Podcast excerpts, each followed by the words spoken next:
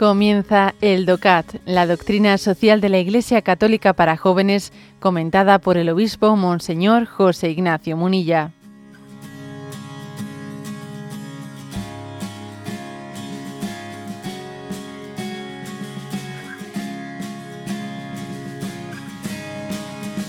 Punto 250.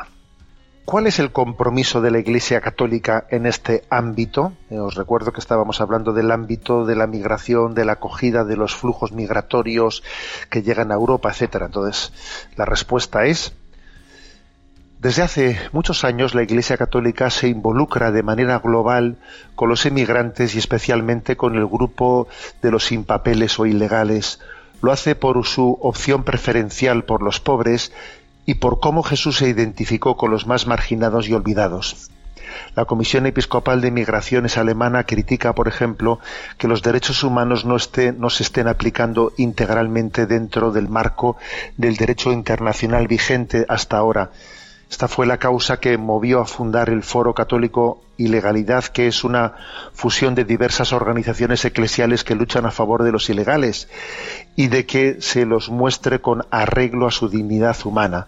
Los éxitos precedentes de este foro demuestran la importancia de que los aliados se aúnen por una causa común, ya que así se puede luchar mejor por algo.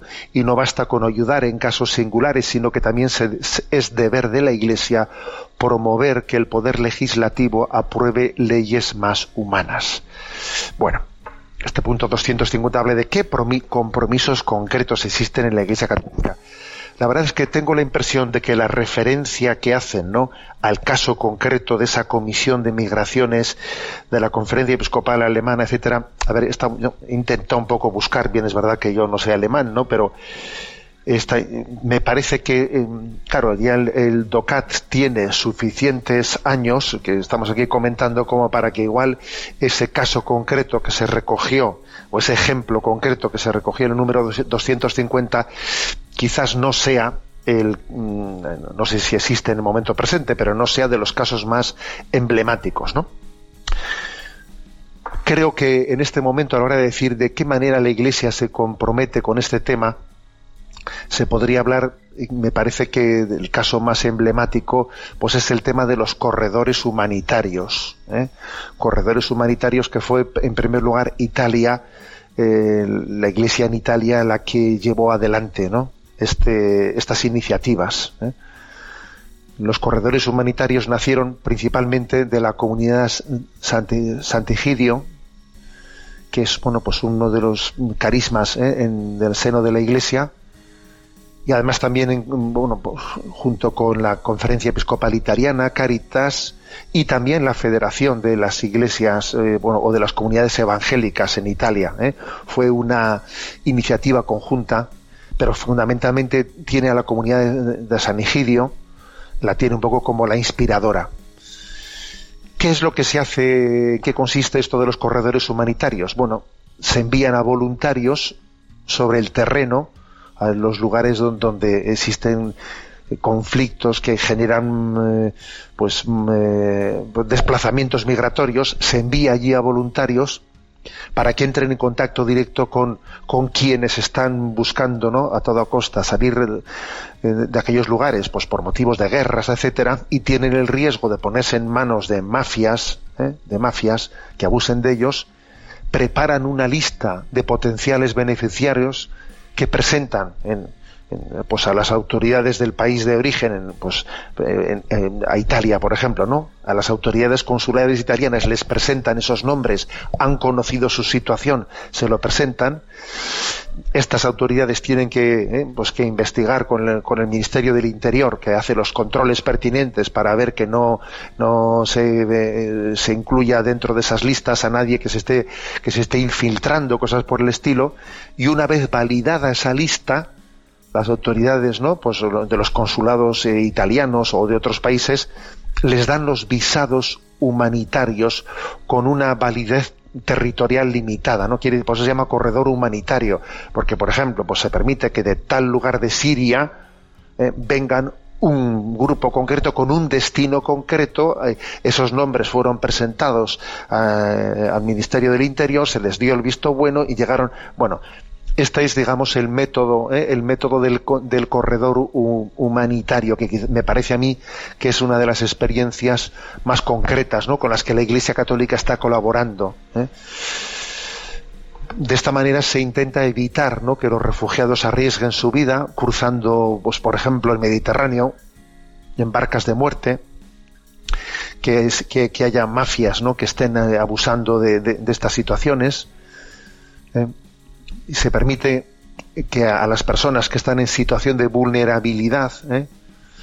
víctimas de persecuciones, torturas, violencias, ¿no? que puedan pues entrar de una manera legal en, el, en el territorio. ¿no? y ofrecer un, pues, pues una, una, una, manera concreta también de salir de la situación en la que están, pues incluso a los que no tienen medios, porque claro, porque cuando uno eh, paga una mafia para que le saque de una nación, en el fondo él tiene un medio de pagar a una mafia, porque hay otros que no tienen medio de pagar a una mafia. ¿eh? Bueno, entonces, como este punto 250 que estamos comentando es qué compromisos concretos ¿eh?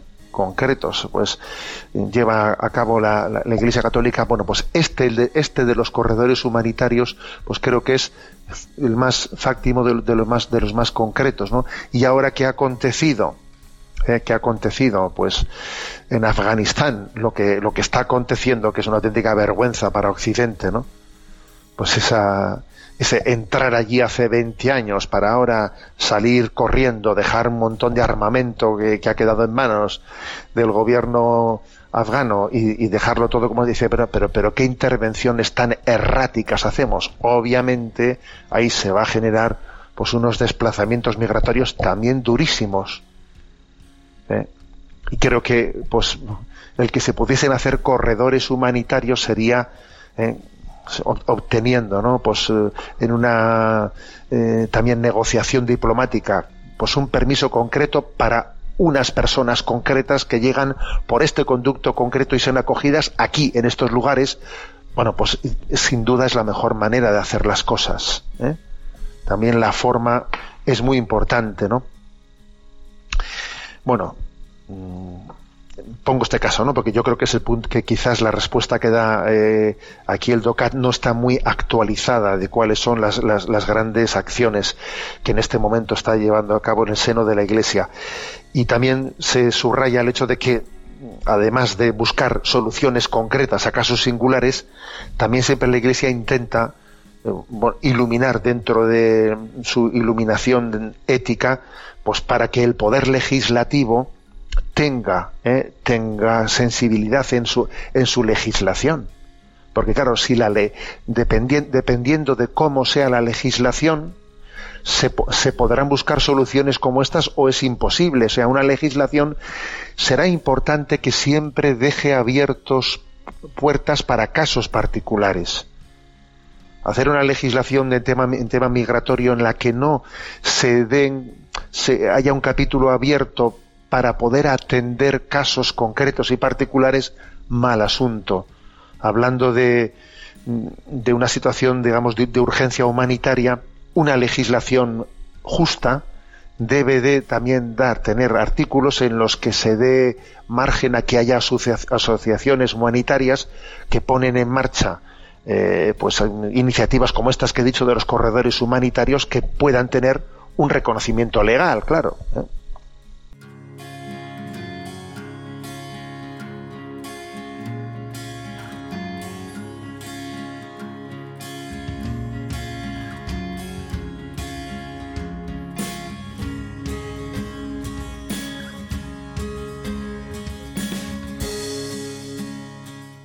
Has escuchado el DOCAT, la doctrina social de la Iglesia Católica para jóvenes, comentada por el obispo Monseñor José Ignacio Munilla.